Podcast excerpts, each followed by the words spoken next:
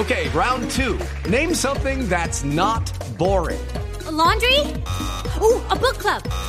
Computer solitaire, huh? Ah, sorry, we were looking for Chumba Casino. That's right. ChumbaCasino.com has over 100 casino style games. Join today and play for free for your chance to redeem some serious prizes. ChumbaCasino.com. No purchase necessary. Full prohibited by law. 18 plus terms and conditions apply. See website for details. ¿Cuáles son los elementos de la redención? Yo, yo le, doy- le doy a usted una de las tantas prédicas en que usted dice, y es redención, es la que Dios hizo con nosotros eh, a través de Jesucristo, pero es la que uno tiene que hacer a diario. ¿Cuáles son esos elementos? Usted- eh, es que yo le digo a usted, dijo, uno, que sea el primer pariente o el amigo cercano. Dos, que usted tenga con qué comprarlo. Es decir, no es el tema, el tema plata, es el tema todo el amor o el tema económico. Y tres, le doy yo a usted, que a mí me impactó mucho esa prédica, eh, usted tiene que redimir en un todo. Usted no puede comprar, venga, le compro una finquita, pero deme las 10 fanegadas buenas Ajá. y las 90 malas. Yo le doy a usted esa prédica, es cómo redime uno a la gente que, que está con uno. Bueno, yo no puedo redimir a nadie, no sé si, si la entiendo bien, porque la obra de redención es de Jesús. No, yo soy, ah, antes de recibir a Jesús, una persona es, es esclava del pecado. ¿no? Entonces estoy en, eh, en, en ese lugar de esclavitud, no, puedo, no soy libre, soy esclavo del alcohol, soy esclavo de, las, de la tristeza, soy esclavo de la rabia. E- e- ese es mi lugar de cautiverio. Jesús viene, digamos, para ilustrarlo, y entra y, com- y me compra. ¿no? Le dice al que me tiene bajo esclavitud, yo lo compro con mi sangre. Sí, no, le estoy hablando, sí, claro, pero es que estoy hablando, es que me acuerdo perfecto, de Ruth, Ajá, la historia de Ruth. la historia de Ruth. Porque usted dice uno no puede redimir a alguien, pero, pero fíjese que yo, por ejemplo, lo he hecho con mucha gente que uno la ve que está enredada, que tiene problemas, que esto, y uno, eh, no, el amigo de uno, uno y va y le ayuda y le ayuda y le ayuda. ¿Cómo? Pues con amor. Ajá. Pero obviamente lo acepta también con todos sus defectos y eso lo hace uno a diario. Ajá, sí, que es sí. un poco lo que Dios hizo con nosotros. Ah, usted, bueno, esa prédica sí, que usted hablaba de Ruth, Ujú. que a mí me, me- me marcó mucho, porque Claro. uno puede redimir a, a la gente que quiere. Sí, sí, sí. Sí, entonces lo que usted dice es que lo que Jesús hizo conmigo, yo hacerlo con otra persona. ¿Cómo lo hago? reflejarlo. ¿Cómo Ah, bueno. lo hago? Ok, Jesús lo hizo con todos Sí, sí, nosotros. sí.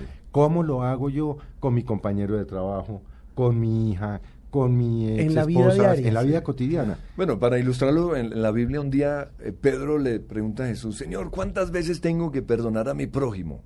Mi prójimo sería mi esposa o, o el, que, el, jefe o el que me hace daño. ¿Cuántas veces? ¿Siete? Hasta, hasta, ah, perdón, hasta ah, siete veces y el Señor dice, no, siete veces no, setenta veces siete. Y lo que él está diciendo es que es un número infinito.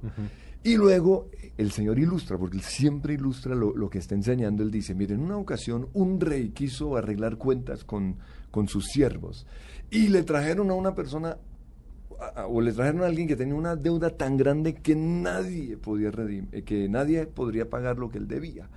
Y el Señor dijo, sentenciado a la muerte, al infierno, lo que sea. Y este siervo le suplicó, por favor, ten misericordia de mí, yo te lo perdonaré o te lo pagaré todo. Y el Señor, movido a misericordia, lo perdonó, perdonó su deuda. ¿no? Entonces, eso fue lo que ya hizo Jesús. Y así estamos nosotros, perdonados. Pero cuando Él salió, encontró un tipo que le debía, ¿qué? Dos millones de pesos. Y lo agarró del- del- de, la, de la camisa y le dijo, me tienes que pagar mi deuda. Y él dijo, no, no tengo, por favor, mis hijos. Le, le rogó misericordia, lo mismo que él le había rogado a Dios. Y este no quiso tenerle misericordia, sino que lo metió en la cárcel. Eh, cuando el rey supo acerca de lo que de la acción que él hizo, lo mandó a llamar y le dijo, ¿cómo así? Si yo le perdoné una deuda imposible de perdonar, ¿por qué no fuiste capaz de perdonar ese millón de pesos o ese, ese insulto o esa infidelidad, digamos, o lo que nos han hecho a nosotros?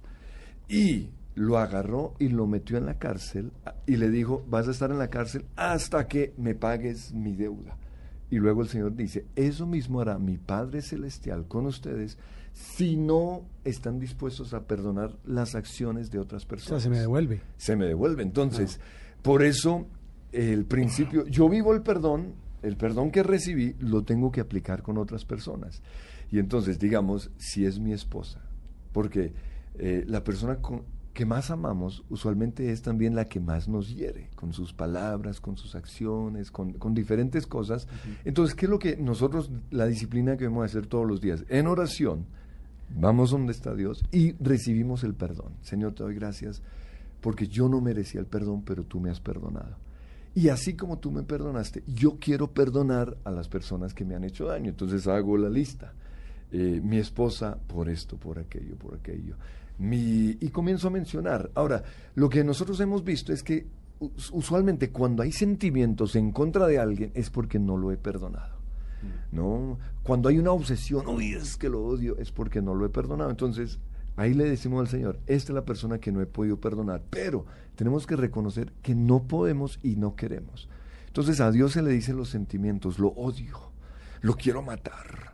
Y pensemos en, en cosas aún más fuertes de nuestra niñez, la persona que me castigó injustamente, la persona que rajó de mí, la persona que me abusó sexualmente, la persona que me violó, todo eso. Yo tengo que expresárselo al Señor y expresarle la rabia y por la fe creer que Él toma esto más o menos como, como, como en un vaso, y lo lleva y lo clava en la cruz. Y luego voy a recibir el perdón, porque Él murió ahí no solo por mis pecados, sino por los pecados de ellos.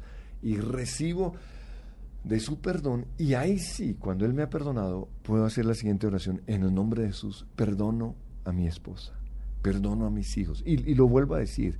Y yo sé que lo he perdonado porque ya siento amor hacia ellos. Perdono al que siente me... que se libera, siente que se le quita un peso, y es que uno lo siente literalmente. Perdono al que me abusó, que es más fuerte todavía. No, claro, mucho más o perdono a mi esposa que me, o a mi esposo que me ha sido infiel.